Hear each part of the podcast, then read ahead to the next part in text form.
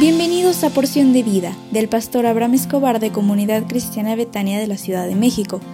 Prepárate porque hoy recibirás un mensaje para ti.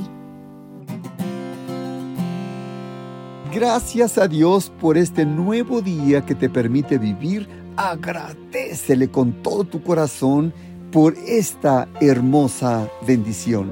Estamos revisando las cuatro palabras relacionadas con la fe. La primera es la fe y la segunda es amén. 3. Confiar. Es demostrar confianza, esperanza en que lo que se espera ocurrirá. El Salmo 2.12 dice, Bienaventurados todos los que en Él confían. Confiar es diferente a la palabra amén. Porque cuando amén es aceptado como un niño, confiar es la palabra que se utiliza como en la lucha libre. No es fácil confiar cuando la adversidad, los golpes vienen sobre ti y las circunstancias te dicen lo contrario de lo que tu corazón está deseando. Dice la palabra que proverbios, en Proverbios que tres cosas alcanza aquel que confía. Uno, es bienaventurado. Dos, prosperará. Y tres, será exaltado. Proverbios 16:20 dice, el entendido en la palabra hallará el bien, y el que confía en Dios es bienaventurado, bienaventurada. Proverbios 28:25 dice, el que confía en Jehová prosperará. Proverbios 29:25 dice, el que confía en Jehová será exaltado. Confiar es creer a pesar de las circunstancias. Qué difícil y complicado es pedirle a alguien que crea en momentos de dolor, enfermedad, prueba. A nosotros nos parece fácil decirle a un enfermo, Dios te sanará. Pero qué es difícil es para la persona que padece cáncer entender que debe confiar y esperar que Dios le sanará. Aprende a expresar confianza en tiempo de guerra, tribulación, lucha.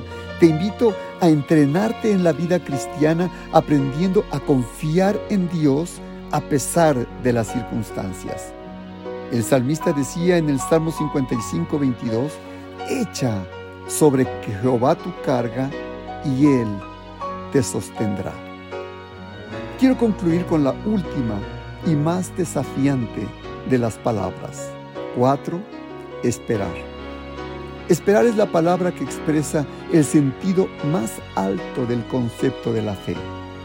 Cuando una persona aprende a esperar, está confiando en que Dios le proporcionará la respuesta a su petición.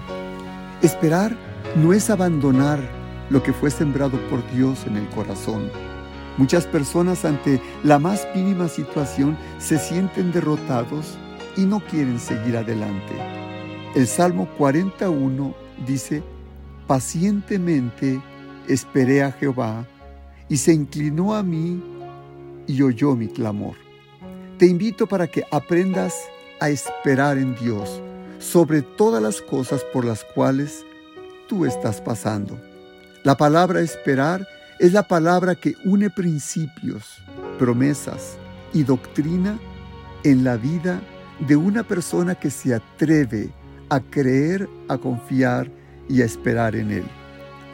Dice Isaías 40:31, pero los que han aprendido a esperar en Dios tendrán nuevas fuerzas, levantarán alas como las águilas, correrán y no se cansarán, caminarán y no se fatigarán.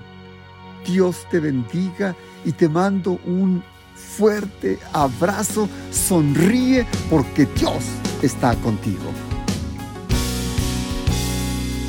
Betania es mi hogar.